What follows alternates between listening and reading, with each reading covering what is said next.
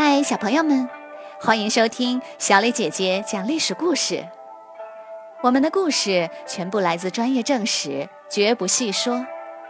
每周一、三、五，来跟我一起听一段故事，了解一段中国历史吧。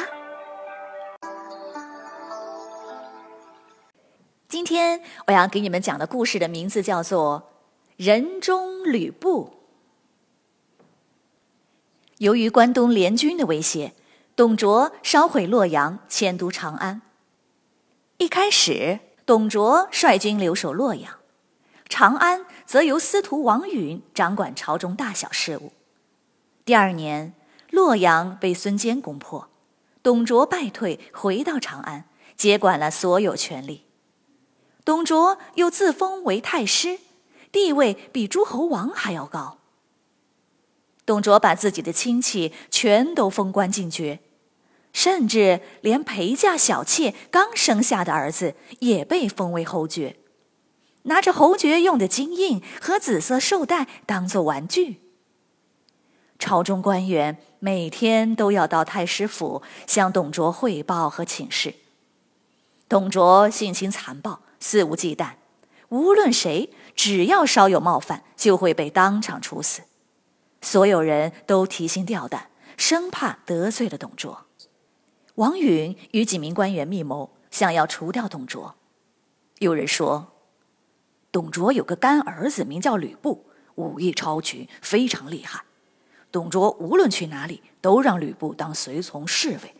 要除掉董卓，必须先除掉吕布。王允说：“嗯，我和吕布的关系还不错。”有空，我先跟他聊聊再说。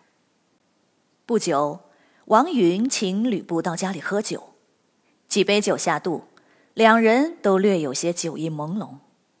王允说：“大家都说人中吕布，马中赤兔，你和董太师都是当世的英雄，能和将军您交朋友，真是三生有幸啊。”吕布叹了口气说：“哎，什么英雄？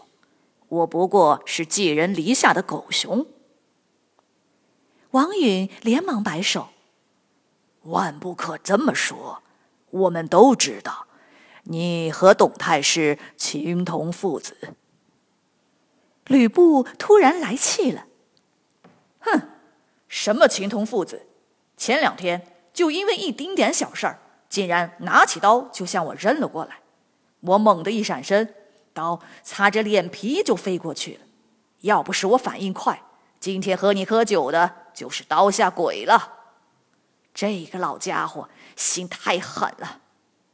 吕布一仰脖，喝光了杯中的酒，突然露出一丝笑容：“哼，老家伙身边的侍女可就温柔多了。”吕布停顿下来，似乎在回味，渐渐脸色又变得阴沉，说：“这件事要是被老家伙知道了，他肯定会杀了我的。”王允说：“那你可要多加小心呐！太师可以杀了你，你总不能去杀太师吧？”吕布说：“杀了老家伙。”说实话，我也不是没有想过，但我们终归是父子，这样有些不好。王允眼睛一亮，说：“他姓董，你姓吕，又不是真的父子。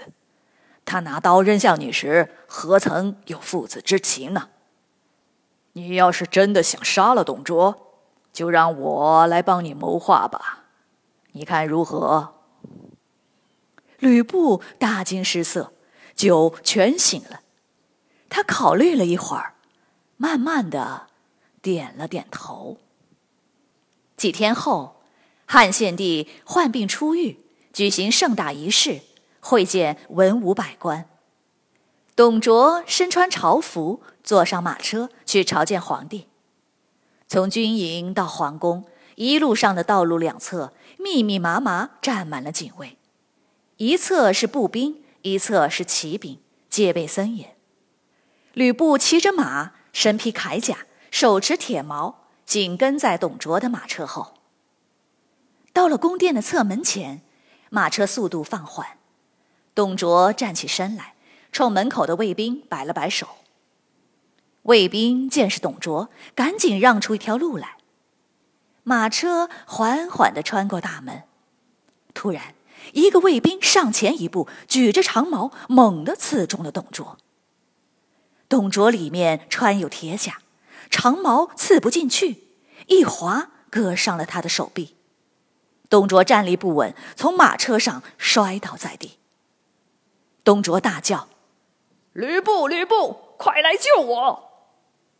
吕布立刻冲了上来，没有理会卫兵，长矛却直指董卓，说：“奉皇帝命令，要杀了你。”董卓瞪圆了眼睛。气得大骂：“狗崽子，你胆敢！”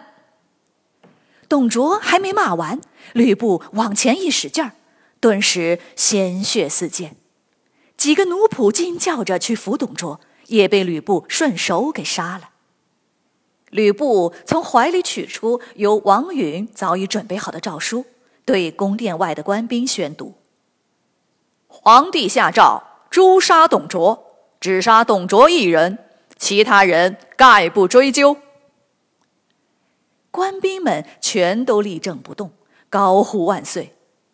全城的老百姓听说董卓死了，都高兴极了，涌上街头买酒买肉，唱歌跳舞，互相庆贺。董卓死后，吕布被封为温侯，任奋威将军，持皇帝符节，地位与三公相同。与王允一起主持朝政。吕布骑着赤兔马，巡视着千军万马，英姿飒爽，意气风发。他撇着嘴，目空一切，心里说：“人中吕布，马中赤兔，你以为是随便乱说的吗？”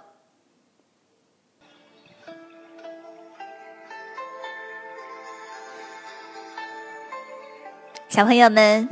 今天的故事就讲到这里，请你来说一说，在今天的故事里，吕布刺杀了令所有人都痛恨的董卓，你觉得吕布是英雄吗？为什么呢？欢迎你们到公众号留言，或用语音说出你们的想法。感谢你们今天的收听，我们下个故事再会。